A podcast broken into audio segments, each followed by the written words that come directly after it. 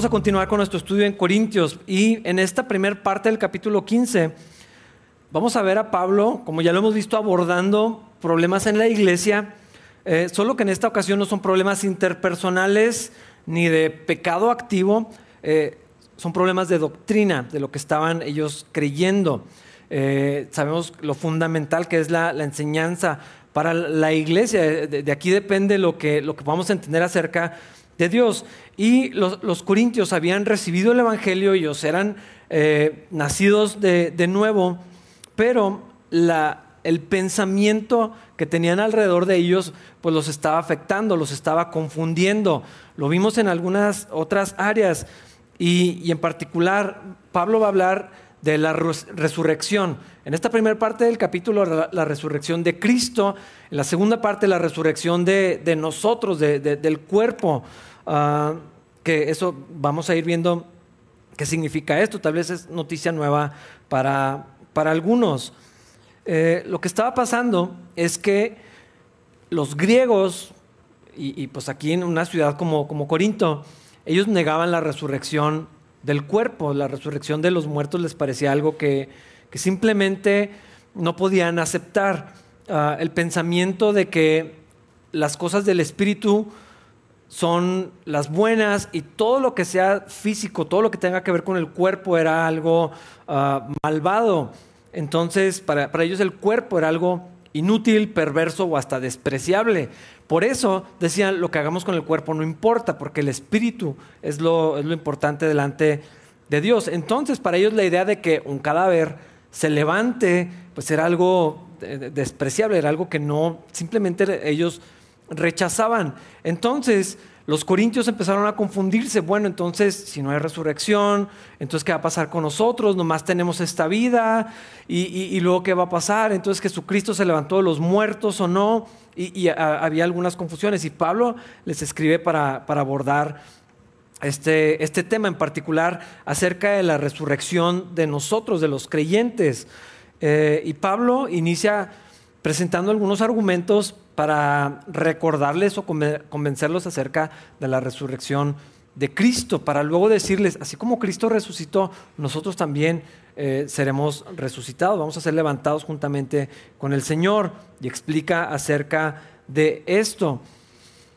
En el tiempo moderno tal vez no pensamos con el mismo dilema que tenían los griegos y por lo tanto los cristianos en, en Corinto, pero mucha gente uh, sí choca con la idea de hablar de un Cristo resucitado. Hablando del mundo, hablando de, la gente que nos rodea, ah, muchas personas no consideran siquiera importante si debemos considerar la resurrección de Cristo, pero claro que es fundamental para nosotros los cristianos. Ah, y, lo que Pablo quiere abordar en, este capítulo es las consecuencias, tanto teológicas como prácticas, que tiene para nosotros la resurrección de Jesús. Eh, ¿Qué significa para nosotros? ¿Por qué? ¿Por qué? ¿Por qué sí es importante? ¿Qué nos garantiza? ¿Qué nos trae o qué representa para nosotros eh, que haya una resurrección corporal también? Ah, y entonces, si morimos, más bien cuando muramos, vamos a resucitar algún día cuando Cristo vuelva, pero surgen otras preguntas, ¿cómo va a ser nuestro cuerpo. Entonces el espíritu es lo importante o el cuerpo, bueno, pues las dos lo hemos visto eh, desde el estudio de, Romanos.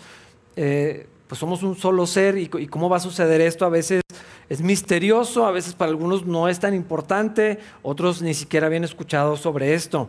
Bueno, vamos a encontrar muchas respuestas a todas estas preguntas en este capítulo, pero vámonos por partes. Versículos 1 y 2. Ahora amados hermanos, permítanme recordarles la buena noticia que ya les prediqué. En ese entonces la recibieron con gusto y todavía permanecen firmes en ella. Esa es la buena noticia que los salva si ustedes siguen creyendo el mensaje que les prediqué, a menos que hayan creído algo que desde un principio nunca fue cierto. Pablo quiere abordar de frente estas dudas que estaban surgiendo en, los cristianos ah, y les quiere presentar la verdad. La resurrección es un hecho histórico. Los cristianos deberíamos de verlo así. Ahorita estábamos cantando, Cristo vive, pero a veces, a veces es algo que repetimos sin realmente considerar esto. Cristo está vivo. El Señor se levantó de los muertos, pero esto no es, no es algo que solamente los cristianos creemos por la fe, que sí, nosotros hemos recibido esta verdad eh, por medio de la fe, por la, doctrina que se ha venido enseñando, pero es un hecho histórico, registrado, con evidencias eh, que, existen eh, y es muy extraño que existiendo esto, documentos, testigos, la gente como quiera resiste a la idea, porque por supuesto reconocer que Cristo está vivo tiene un, costo y nos enfrenta con, decisiones. Entonces, con respecto a la resurrección de los muertos, Pablo les va a presentar en esta primera sección tres pruebas para afirmar la resurrección de, Cristo. Eh, y la primera prueba que, Pablo les está diciendo es la salvación misma de los corintios, porque Pablo había estado allí en esta ciudad, estuvo trabajando, conoció algunas familias, empezó a predicar el Evangelio, empezó a visitar ciertos lugares donde conocía personas y entonces gente empezó a, venir a Cristo, finalmente se formó una comunidad, dejó una iglesia establecida y Pablo se fue. Tiempo después, para cuando está escribiendo esta carta, los cristianos en Corinto habían permanecido. Y Pablo les dice, eso es la evidencia de que Cristo es real, de, que la resurrección es, es verdadera. Eh, su misma salvación, su misma perseverancia en el Evangelio, si siguen creyendo en, Cristo. Y por supuesto sabemos que muchos en la comunidad lo seguían haciendo. Cuando Pablo llevó el Evangelio, ellos lo recibieron completo, pero no se puede presentar el Evangelio no podemos hablar de, la salvación y todo esto sin incluir la resurrección de Cristo. Por eso es importante entender algunas cosas que ya hemos mencionado antes. Decirle a alguien Dios te ama no es el Evangelio, es una parte, es, una manera de abordar eh, el resto del mensaje, pero eso no puede ser lo único que se queda en las personas. Dios tiene un plan maravilloso para tu vida, eso no es el Evangelio. El Evangelio completo implica hablar de pecado, que nos da pena o, no quisiéramos o no queremos ofender a nadie, van a decir que estoy juzgando, pero no puede haber evangelio si no hablamos del pecado, porque entonces, ¿qué sentido tiene la muerte de Cristo si no necesitamos a Cristo? Si no estábamos desesperadamente perdidos y en necesidad de que alguien viniera y nos rescatara de, nuestra propia maldad. Eso menciona el, el video, era el problema que Lutero tenía Odiaba la doctrina que se había enseñado acerca del Dios de la Biblia, pero su propio pecado, que era tan evidente para él, no sabía qué hacer con él. Eh, eh, le dijeron que penitencia, pues hacía penitencia, le dijeron que confesión, pues se la pasaba todo el tiempo en el confesionario y, no podía librarse de esa maldad, no estaba en paz. No había solución hasta que entendió la salvación de Cristo, pero no puede haber salvación si no sabemos de qué somos salvos. Tiene que haber eh, este mensaje. Y no, no podemos hablar del Evangelio completo si nos habla de la resurrección. Entonces Pablo, usando la lógica, les está diciendo, ustedes recibieron el Evangelio que incluye el perdón de los pecados, pero también la resurrección de Cristo, la confirmación de que ese sacrificio fue recibido, fue acepto por Dios el Padre y entonces se, confirma lo que sucedió allí en la cruz y ustedes lo habían creído. Y el hecho de que sigan creyendo eso y permanezcan en el Señor es una evidencia de la misma resurrección. Un Salvador, para que pueda salvar, pues tiene que estar vivo. No tendría sentido otra cosa. Y los corintios habían recibido este mensaje, permanecían en él, les dice Pablo al final, a menos que haya sido toda una mentira, pero sabemos que no, no es así. Y a mí me parece bien interesante que Pablo diga que ellos permanecen firmes en la fe. O sea, casi parece desconectado de todo lo que hemos visto, casi, porque no es, no es así. Ah, cuando ves todos los problemas que había en la iglesia, el pecado que había en la iglesia, el desorden que había en la iglesia, la mala doctrina que había en la iglesia, las divisiones y todo esto que ya hemos eh, eh, ido estudiando, todos estos 15 capítulos, casi podrías decir que no son cristianos. Casi. Depende de una perspectiva eh, equivocada totalmente, un problema de comprensión de lo que es el Evangelio, porque lo que nos hace salvos es la fe no las, obras. Ah, algo que no se, o sea, la salvación no es algo que se obtenga por superioridad moral. Entonces tampoco se puede perder por fallas en la, moral, ¿no? No, es, no es ahí el problema. Y me gusta mucho que, que Pablo los aborda como cristianos, con todo y eso.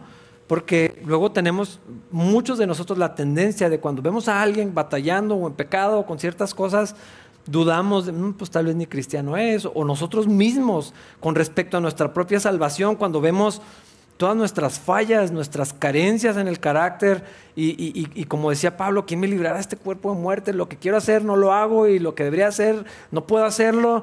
Ah, y, esta lucha continua a veces nos hace dudar de, si seremos salvos o no, pero recibimos la salvación y vivimos la vida cristiana por la fe, el justo por la fe vivirá, no es lo que hacemos lo que nos hace aceptos ni, permanentes en Cristo. Y un ejemplo obvio es la iglesia de los Corintios, con tanto desorden, pero ellos estaban seguros en su salvación y permanecían firmes. Esto era una evidencia de que su fe era genuina, no era una fe vacía. Ellos seguían creyendo que por la obra de Cristo pues iban a pasar la eternidad con el Señor. Y Pablo les dice, ahí está la evidencia de la resurrección de Cristo. Una vida transformada Ah, por el Evangelio demuestra que Jesús es real, que Jesús está vivo, no una vida de reglas, sino una vida realmente transformada de dentro hacia afuera. Eso refleja eh, lo que solamente la fe en Cristo puede producir una persona. Y Pablo les dice, esa es una evidencia de la resurrección. Versículo 3, yo les transmití a ustedes lo más importante y lo que se me había transmitido a mí también Cristo murió por nuestros pecados, tal como dicen las escrituras. El mensaje de los cristianos casi suena redundante, debería girar alrededor del, Evangelio. Pero si ponemos atención a lo que sucede en la iglesia cristiana, nos desviamos continuamente de, este mensaje. Y entonces, cosas que se infiltran en la iglesia y ya el Evangelio no es lo importante, como Pablo lo está diciendo aquí, lo más importante, el, Evangelio. Ah, y a veces en, en aras de encontrar terreno común con la gente, de que se vea más amigable y puedan venir a Cristo, o que la iglesia no se sienta como religiosa y anticuada o cosas así, cedemos terreno en la verdad del Evangelio para ver si alguien simpatiza con nosotros, para ver si alguien nos ve y nos, percibe de una manera distinta y tal vez ahí puedan conocer a, Dios, pero no, puede ser así. Si lo que promovemos es una vida moral, ah, ni siquiera el bienestar social, hermanos, es el, es el Evangelio, es una expresión, un resultado del Evangelio, pero no es la meta de la iglesia, no es hacer mejores personas, no es moralizar al país y, generar un movimiento donde las reglas se alineen con la palabra de Dios y entonces México o, cuando menos Chihuahua se vea un poco más moral porque no aprobamos tal o cual ley. ¿Y de qué sirve eso cuando la gente se va a ir al infierno? ¿De qué sirve que tengamos una sociedad que nos haga sentir más tranquilos por lo que mis hijos no van a ver, pero se mueran sin Cristo? Y a veces nos distraemos muchísimo con esto. Peor todavía, el entretenimiento. A veces, eh, a veces la iglesia parece un show, en todos los sentidos, y hablando eh, específicamente de la predicación, parece, eh, mejor le pongan una pared de ladrillo y parece un show de, comedia, hacer reír a la gente y entretenerlos por 20 minutos, la alabanza de una hora para que la gente sienta bonito, y, nos vamos y, no, se, no se abrió la Biblia. En cuántas reuniones ni siquiera se abre la Biblia. Eh, las luces no, se prenden porque ¿para qué? Si nadie trae Biblia y si la traen no la van a abrir y si la abren no la van a leer. Eh, ni la justicia social, ni la acción social, ni la mejora del mundo, ni, ni la autoestima de las personas, ni los tips para la vida pueden ser el centro del cristianismo. Eh, el Evangelio tiene que ser central Algunas de estas cosas pudieran ser buenas, tal vez necesarias, tal vez herramientas útiles para presentar el Evangelio, tal vez sí, pero no debemos perder de vista lo, importante y es un ejercicio continuo eh, de luchar contra lo que la presión y, la comparación, porque bueno, otros están haciendo algo y entonces empezamos a, bajar las manos en este sentido. No puede ser así. Eh, el Evangelio lo dice Pablo ahí, es lo más importante. Es la comisión que tenemos los cristianos, es la tarea que el Señor nos dejó de llevar para que otras personas puedan conocer a Cristo y puedan ser discípulos del Señor. Ah, Pablo les presenta una segunda evidencia de la resurrección de Cristo las escrituras. Ya estaba escrito, ya, se había profetizado, ya estaba anunciado. Hay muchísimos pasajes en el Antiguo Testamento que anunciaban el sacrificio del Salvador. Desde Génesis 3, la institución de la Pascua, los sacrificios en la ley y decenas de profecías eh, que encontramos ahí en el eh, Antiguo Testamento, una y otra vez estaba anunciado que el Hijo de Dios iba a venir, iba a sufrir, iba a padecer eh, algo indescriptible, y va a entregar su vida para que nosotros pudiéramos ser perdonados. Y ahorita también lo estábamos cantando. No debería dejar de asombrarnos que somos perdonados. No debería, no debería dejar de ser importante.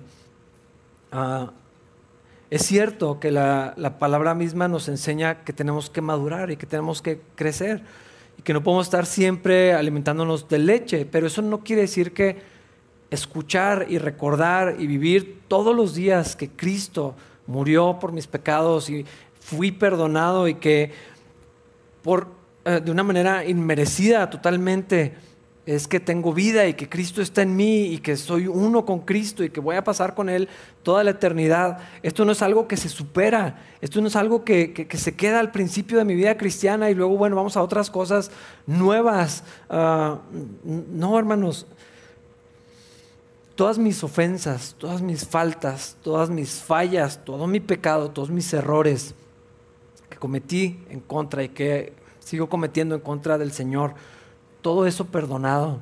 Eh, esto tiene que ser siempre asombroso. Ah, ya estamos planeando próximamente volver a tomar la comunión, eh, este acto esencial para la vida de la iglesia, pero no, no debe ser el único momento para recordar esto. Cristo murió por nuestros pecados y cuando consideramos la santidad de Dios y la condición humana, eh, que fue lo que llevó a Lutero a reflexionar, ¿qué hacemos con esto? Es, demasiado que no se puede cubrir, es un problema muy grande que no tenemos la capacidad de, resolver. Y, cuando vemos a, un Dios tan santo, no puede haber otra respuesta si no es el arrepentimiento, si no es la, la gratitud por lo que Dios hizo en Cristo Jesús. No hay buenas personas, hermanos. No hay justo ni aun uno. No somos más los buenos. Este es un mensaje que lo veo esparcido socialmente, pero también en los cristianos. Somos más los buenos. No es cierto. La Biblia no dice eso. En esencia, los seres humanos somos enemigos de Dios, rebeldes en su contra, en una condición terrible. Y la Biblia lo dice, muertos en nuestros pecados, ciegos, sin esperanza, lejos de la gloria de Dios, sin ninguna posibilidad de, alcanzar, estar en paz con Dios. ¿Habrá unas personas más morales que otras? Pues sí, definitivamente sí. Eh, hay gente peor, mm, pues depende de cómo, estemos midiendo. Y, a veces nos, sentimos muy tranquilos con esto. Eh, midiéndonos con otras personas y bueno, pues no, soy tan, no estoy tan mal, no estoy tan hecho garras, hay otros peores, hay gente eh, en una condición peor, pero sin Cristo, hermanos, no había ninguna esperanza, ninguna posibilidad. Esto es algo que, necesitamos recordar siempre y vivir siempre y, asombrarnos también de, esto. No hay manera de ser aceptos por Dios, aceptados por Él, tomados por inocentes. No, o sea, no, bueno, pues como este es peor, pues a ti no hay tanto, no necesitas tanto perdón de pecados, no necesitas tanto la sangre de Cristo como todos estos otros. No funciona así, eh, no se puede. La condición del hombre es terrible. El pecado merece un castigo y Dios es justo, tanto como es santo, altísimo. Dice la palabra de Dios, ahora bien, casi nadie se ofrecería a morir por una persona honrada, aunque tal vez alguien podría estar dispuesto a dar su vida por una persona extraordinariamente buena. Tal vez, tal vez alguien podría morir para salvar a, a otro. Pero Cristo murió por nosotros siendo aún pecadores, en una condición de enemigos, de ofensivos en su contra.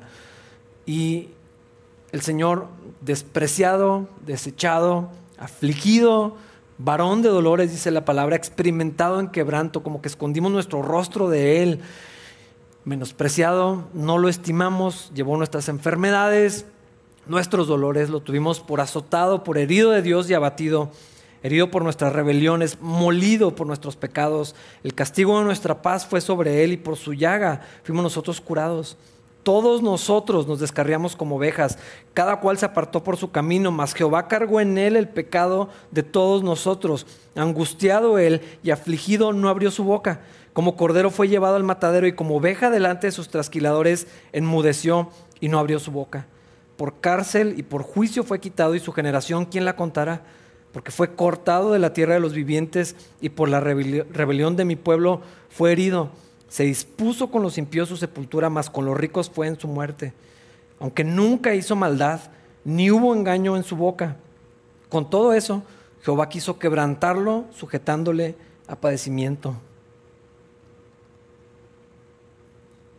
Isaías 53 me representa una dualidad emocional muy extraña. Amo ese pasaje al mismo tiempo que me pesa de una manera terrible. El sufrimiento de Cristo por mí en mi lugar, lo que yo merecía, lo que yo debía, Cristo fue y lo pagó. Y así estaba escrito.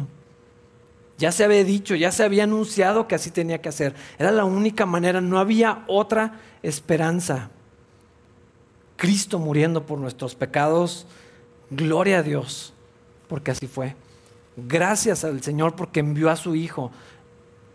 Qué injusto que el inocente pagara por los culpables. No sé si alguna vez te ha pasado donde tienes que sufrir el castigo que le tocaba a otro, como hermanos, o alguien eh, hizo una deuda y la tienes que pagar tú. Hay tantas maneras y se siente injusto, algo tan pequeño, tan insignificante, cuando nos culpan de algo que no, cuando alguien dice algo de nosotros que no es verdad, se siente tan injusto, no se compara en nada con la injusticia que que, representaba que el Cordero Inocente, sin mancha, perfecto, el Hijo de Dios, el amado de Dios, su único Hijo, muriera en, en nuestro lugar. Y así se cumpliera la justicia de Dios. Y Pablo les dice, así estaba escrito. Esa es otra evidencia. Hay tantos eh, pasajes en la escritura que hablaban de esto que no es posible que sea una coincidencia.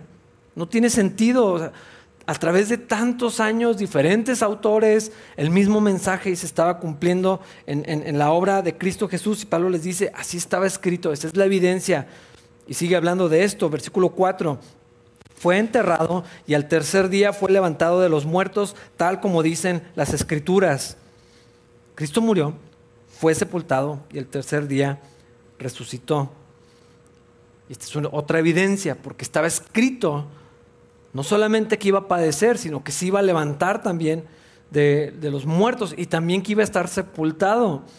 Ah, profecías, eventos habían anunciado la muerte y resurrección del Mesías. El mismo Señor Jesucristo hizo referencia a, uno de estos eh, hechos históricos ah, cuando habla de Jonás. Allí en Mateo 12, 38 al 40 lo están probando al Señor. Dice, un día algunos maestros de la ley religiosa y algunos fariseos se acercaron a Jesús y le dijeron, Maestro, queremos que nos muestres alguna señal milagrosa para probar tu autoridad. Jesús le respondió, solo una generación maligna y adúltera exigiría una señal milagrosa, pero la única que les daré será la señal del profeta Jonás. Así como Jonás estuvo en el vientre del gran pez durante tres días y tres noches, el Hijo del Hombre estará en el corazón de la tierra durante tres días y tres noches. Hermanos, la sepultura del Señor también es un aspecto importante en todo esto. ¿Qué hubiera pasado si el Señor moría en la cruz y cuando lo estaban bajando revivía? Eso no, era una evidencia de la resurrección ni, de su muerte. Eh, era necesario también que pasara un tiempo, o sea, fue sepultado. Eso demuestra que Jesús sí estuvo muerto, que verdaderamente murió su cuerpo sin vida no, deja espacio para sostener estas especulaciones que como quiera surgen, pero no, tienen fundamento, para decir, no, es que no estuvo muerto, fingió su muerte, todo fue un engaño, eh, lo, guardaron un poquito y luego se levantó y realmente nunca murió. Ah, no, el Señor murió, lo prepararon para la sepultura, lo envolvieron en el sudario, lo pusieron dentro de la tumba, le echaron la piedra esta enorme en la, en la entrada y todavía lo custodiaron unos soldados. El Señor estuvo muerto y este evento es, importante para, entender todo lo que, lo que sucedió. Ah, la gente del imperio romano no creía en la resurrección de los muertos, pero el Señor se levantó de los muertos. Ah, una vez Pablo estuvo en Atenas, allí en Hechos 17, está haciendo este enorme discurso, presentándoles todo y la gente lo estaba escuchando. Era un lugar impresionante, lleno de gente, intelectuales y eh, líderes de opinión y de gobierno. Estaban ahí reunidos escuchando. Hechos 17, 31 al 34. Dice, cuando oyeron a Pablo hablar acerca de la resurrección de los muertos, algunos se rieron con desprecio, pero otros dijeron, queremos oír más sobre este tema más tarde. Con esto terminó el diálogo de Pablo con ellos, pero algunos se unieron a él y se convirtieron en creyentes. Entre ellos estaban Dionisio, un miembro del concilio, una mujer llamada Damaris y varios más. La gente lo estaba oyendo y todo fuera que mencionara la resurrección. Cuando habla de que Cristo se levantó entre los muertos, y se empezaban a reír y dijeron, este está loco, está diciendo puras tonterías. Y la gente se, fue. Hermanos, la resurrección causa conflictos en, las personas. Ah, yo veo como muchas personas, y no estoy hablando de cristianos, pueden aceptar el hecho de que Cristo murió. Pues todos morimos, ¿no? Lo mataron, así fue como murió eh, eh, el líder de los cristianos o de los católicos. Ah, hasta aquí todo va bien, lo pueden aceptar, ¿no? Pues se sacrificó, entregó su vida por, por otras personas. Eh, esto se puede aceptar o hasta tolerar de una manera noble. Eh, ¿Cuántas otras personas no han dado su vida por, por alguna causa? Esto tiene sentido hasta cierto punto, de una manera lógica. Pero cuando seguimos hablando de la obra de Cristo, que no terminó, eh, lo, que, lo que sucedió no, no se acabó ahí en la cruz, sino seguimos avanzando, entonces, entonces la perspectiva de la gente cambia. Porque si Cristo realmente resucitó, eso representa un problema para las personas. Porque entonces sí es quien dijo que era. Entonces sí era el Hijo de Dios y si resucitó, eso no es normal, eso es milagroso. Entonces, si eso es verdadero, entonces, ¿dónde está ahora el Señor? Ah, ¿Qué pasó con Él? Y entonces, si sí era el Hijo de Dios, entonces está sentado a la diestra de Dios, entonces Dios es verdadero, entonces mi vida tiene un conflicto porque ¿qué voy a hacer? ¿Seguir resistiendo eso? ¿O, tengo que arrepentirme? O sea, esto es un problema real. Es más fácil minimizarlo, burlarme de eso, menospreciarlo como hizo esta gente. Ah, estás loco. ¿Quién va a revivir? ¿Cómo se va a levantar a alguien? Eh, yo no sé si lo han oído. Yo he visto muchas expresiones de, esto donde se ataca o se ridiculiza a los cristianos. Ay, pues creen en un zombie. Creen en muertos vivientes y, lo usan como un argumento para reírse de nosotros porque pues ¿cómo se va a levantar de los muertos? ¿Quién cree esas tonterías? Pues nosotros. Y sabemos que no son tonterías, sabemos que el Evangelio es locura para los que se pierden, pero hay poder y hay vida en esta verdad. Y nosotros lo hemos recibido por la fe. Pero hermanos, como lo dije ahorita, es un hecho histórico. Ah, se ha demostrado tanto como se puede demostrar un evento histórico de la antigüedad. ¿Qué opciones le deja esto a alguien? Arrepentirse y creer o rechazarlo descaradamente, pero ¿quién quiere enfrentarse con un Dios todopoderoso? ¿Quién quiere lidiar con la verdad de que Cristo es verdaderamente el Hijo de Dios? Por eso se ha ridiculizado por todos los ángulos posibles, eh, académicos, médicos, ah, periodistas, líderes de opinión, o sea, por, todos lados esto se ha ah, atacado. Pero hubo testigos de esto. Y Pablo nos lleva a esta tercera evidencia de la resurrección de Jesús. Vidas transformadas, los mismos corintios que permanecen en la fe. Eh, las referencias de las escrituras, pero también aquellos que lo vieron con sus propios ojos. Versículos 5 al 9. Lo vio Pedro y luego lo vieron los doce. Más tarde lo vieron más de 500 de sus seguidores a la vez, la mayoría de los cuales todavía viven, aunque algunos ya han muerto. Luego lo vio Santiago y después lo vieron todos los apóstoles. Por último, como si hubiera nacido en un tiempo que no me correspondía, también lo vi yo pues soy el más insignificante de todos los apóstoles. De hecho, ni siquiera soy digno de ser llamado apóstol después de haber perseguido a la iglesia de Dios como lo hice. Hermanos, esto es una evidencia irrefutable de la resurrección de, del Señor. No es un mito, no es una leyenda, no es un recurso ah, literario para, para, sacar algunas verdades.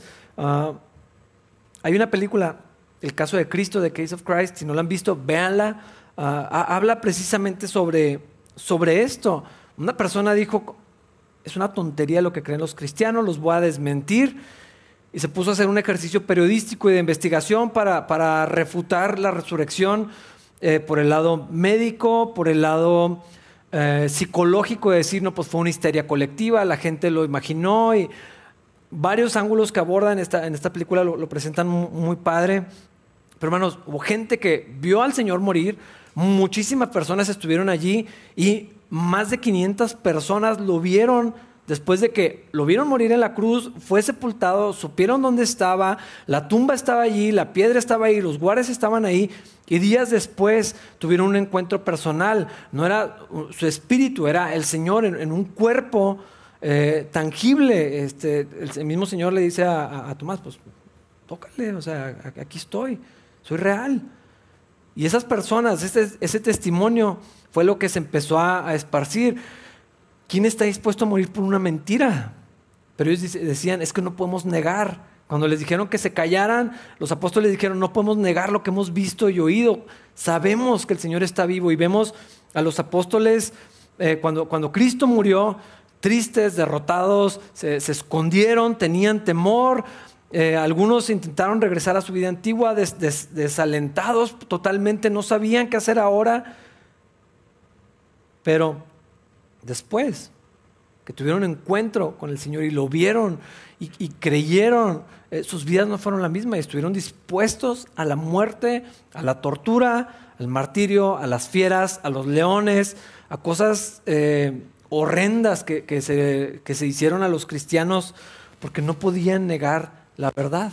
No se pusieron de acuerdo, no era un plan armado por ellos, no era una mentira, no era un complot. Ah, si ellos lo hubieran diseñado, pues se hubieran retractado. O sea, ¿cómo iban a sostener donde, donde ya están matando a tu, esposa y a tus hijos o, a ti mismo, donde te están despojando de todo? Pues lo desmientes y dices, sabes que no es cierto, o sea, no, espérate, no mates, no, no es posible que, suframos esto, pero ellos no podían hacerlo. ¿Por qué? Porque el Señor está vivo y lo vieron antes que fuera ascendido al cielo. Hay muchas evidencias de, la resurrección, hermanos. Ah, los evangelios son una evidencia, son cuatro relatos distintos, biografías de testigos oculares eh, o, que recopilaron la información de los que vieron y escucharon y ahí están registrados los evangelios. Eh, los escritores no cristianos, sino paganos y judíos informaron y, está bien documentado. Los cristianos creen esto, los cristianos afirman que su Salvador está, está vivo. Ah, esto del martirio y la tortura que sufrieron los, cristianos, ah, hermanos, alguien se echaría para atrás inmediatamente si esto no fuera cierto. No se puede sostener eh, tal sufrimiento. La historia de Juan, narrada eh, Juan sabía muy bien presentar lo metafórico y lo histórico, y lo vemos porque está Apocalipsis y está el Evangelio de Juan, dos, maneras completamente distintas de, redactar, de escribir, de presentar un, mensaje. Juan lo tenía bien claro, esto es metafórico, esto es simbólico, aquí están sucediendo muchas cosas, y, el registro del Evangelio, ah, la evidencia histórica. Pablo, el apóstol, simplemente eh, de ser perseguidor de la iglesia, de agarrar a los cristianos por estar diciendo esas tonterías y provocar desorden y contradecir, o sea, su vida transformada y él mismo vio al Señor después de que tuvo este encuentro con, Él. Ah, el crecimiento masivo del, cristianismo, esto se fue esparciendo por el testimonio, por la fidelidad de los apóstoles y todos los, discípulos del Señor que lo vieron allí y que esto fue creciendo. Hermanos, si fuera una mentira no hubiera pasado. No, podía sostenerse, pero menos en la ciudad donde esto se, originó. O sea, no era una leyenda que se corrió por allá. O sea, ahí donde había opresión, donde había sucedido todo, ahí fue esto eh, creciendo. Y además, esto que no fue algo aleatorio. El Señor Jesucristo no tenía control en cómo morir. O sea, eso es algo que tenía que eh, ejecutarse por medio del imperio romano, una sentencia eh, muy específica que él no podía lograr. O sea, no se suicidó para... Y entonces esto diría, bueno, pues se armó, se armó todo eh, el teatro, ¿no? Para, para cumplir o no fueron sus discípulos los que lo mataron y bueno, pues estos se pudieron haber puesto de acuerdo. No, o sea, estos eventos tan aleatorios, toda la historia, cómo se desenvolvió, no estaba en el control específico de una persona que estuviera diciendo una mentira. Y todo lo que estaba escrito fue sucediendo, todo así pasó. Y hermanos, Cristo verdaderamente resucitó. Y nosotros lo creemos por la fe, no lo vimos, no estuvimos allí, hay evidencia, pero bienaventurados los que no vieron y creyeron. Y nosotros hemos recibido este mensaje y tenemos esta convicción. Y si Cristo está vivo, nosotros vamos a tener vida juntamente con Él. Nuestros cuerpos, si se terminan aquí, el Señor no ha regresado, pues van a ser levantados y, vamos, a estar, vamos a estar con el Señor. Creemos en la resurrección de, los que mueren en, Cristo. La siguiente parte del capítulo vamos a hablar sobre esto. El Señor está sentado a la diestra del Padre. Es, el mediador entre nosotros y Dios. Y hermanos, Cristo va a regresar. Esto es, esto es fundamental para entender eh, lo, que pensamos acerca del futuro. Hay diferentes posiciones escatológicas. Va, a haber rapto, no va a haber rapto. Eh, eh, la tribulación, antes, después, no existe, ya pasó. Independientemente de eso, sabemos que Cristo va a volver y vamos a estar con Él y vamos a tener vida eterna con Él. La vida no son los años que el Señor nos permite en este mundo. Viene otra cosa, con otro cuerpo, cielos nuevos, tierra nueva. Esto es lo que creemos. Y como creemos esto, vivimos de acuerdo a estas verdades. La misma vida de Cristo que lo levantó de los muertos está en nosotros. La vida es mucho más que lo temporal de este mundo. vamos a ser resucitados y vamos a estar con el Señor para siempre. Versículo 10. Sin embargo, lo que ahora soy, todo se debe a que Dios derramó su favor especial sobre mí y no sin resultados, pues he trabajado mucho más que cualquiera de los otros apóstoles, pero no fui yo, sino Dios quien obraba a través de mí por su gracia. Pablo se presenta a sí mismo como otra evidencia. No lo dice así, pero eso es lo que está haciendo de la resurrección del Señor. Después de los apóstoles, dice, yo ni siquiera soy digno de ser llamado apóstol. El Señor me nombró apóstol, pero no me lo merezco. Porque yo perseguía a la iglesia, porque yo en mi celo por la ley del Señor y odiaba a los cristianos y aprobaba la muerte de ellos y yo mismo los llevé a la cárcel. No merezco esto, pero yo tuve un encuentro con el Señor. Y lo que hago ahora y lo que vivo ahora debería de comunicar que fui transformado y esto no es más que la obra de Dios en mí. No soy yo, no son las ganas que le he hecho, no son el esfuerzo que dedico. Y aunque está diciendo, he trabajado mucho más, pero no fui yo. Es la gracia de Dios en mí y, esa vida de Cristo, ah, esa gracia de Dios que nos salva, también nos habilita para vivir la vida cristiana, para andar en las obras que el Señor había preparado de antemano para que camináramos en, ellas. Ah, la gracia que salva es gracia también para la vida, para estar aquí, para permanecer en Cristo, para, para seguir caminando con, con Dios. Ah, produce obras, hay, resultado en nuestras vidas. Si hemos verdaderamente creído en Jesucristo y hemos sido transformados, el Espíritu Santo está en nosotros, entonces hay evidencia, nuestras vidas van siendo transformadas. A veces se ven todavía un poco desastrosas como la de los corintios. Dios sabe que sí es así. Pero estamos seguros en nuestra salvación y en la vida en la unión que tenemos con Cristo y Él nos va a seguir transformando y moldeándonos cada vez más a la imagen de Cristo y, eso va a traer fruto y un resultado visible a, a los ojos de las demás personas, como pasaba en el caso de Pablo, versículo 11. Así que no importa si predico yo o predican ellos, porque todos predicamos el mismo mensaje que ustedes ya han creído.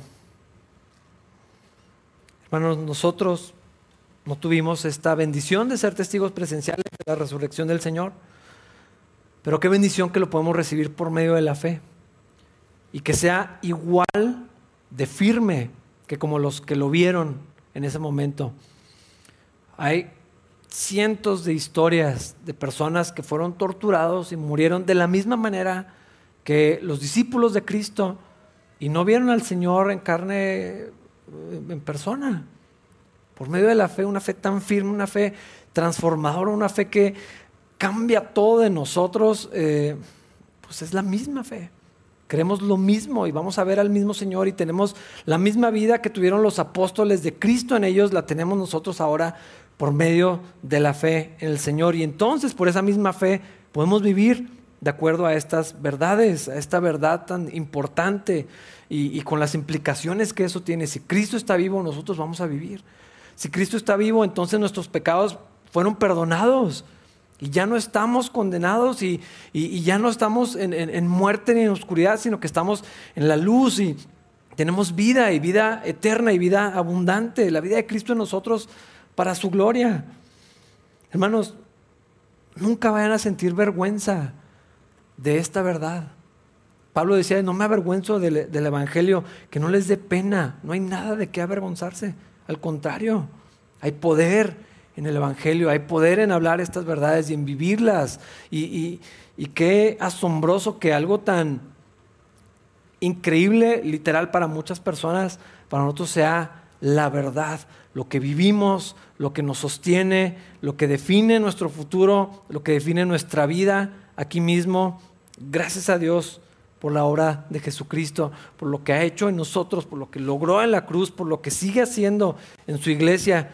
Y Dios tenga misericordia de las personas que no lo han conocido todavía y nos use para que ellos puedan venir y puedan ver ah, lo majestuoso, lo asombroso que es nuestro Dios.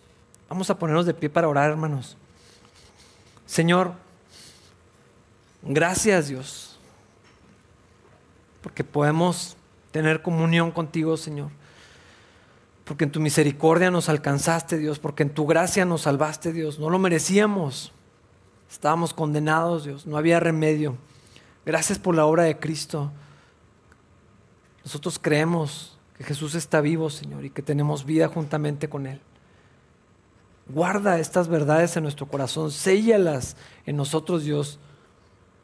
Padre, que, tu Espíritu Santo a, a, través de esta verdad produzca el resultado en nosotros, Señor, y podamos ser moldeados alrededor de este Evangelio, Señor, y podamos vivir de una manera que te agrade, Señor, de la manera que tú quieres disfrutar de ti para siempre, Señor. Que nuestras vidas sean un testimonio viviente, Dios, y que nuestras palabras, Señor, eh, acompañen el mensaje del Evangelio en todo momento, Señor. Gracias por la vida de Cristo en nosotros, gracias por tu misericordia, gracias, Señor, porque nos has concedido, Señor, la salvación. Gracias por tu palabra, Señor. Gracias porque podemos recordar esto, volver a meditar, volver a celebrarlo, volver a agradecerlo. Señor, haz tu obra en nosotros, Dios. Gracias porque, así como los corintios, Dios, en medio de nuestras faltas, de nuestros errores, de nuestra insuficiencia, tú eres fiel, Dios. Tú nos sostienes tienes segura nuestras vidas en tus manos, Señor, y, podemos vivir de acuerdo a eso, Señor. Bendícenos y, permite Dios que esto lo, celebremos todos los días, lo recordemos y lo vivamos siempre, Señor, para tu gloria, Padre. Te lo pedimos en Cristo Jesús. Amén.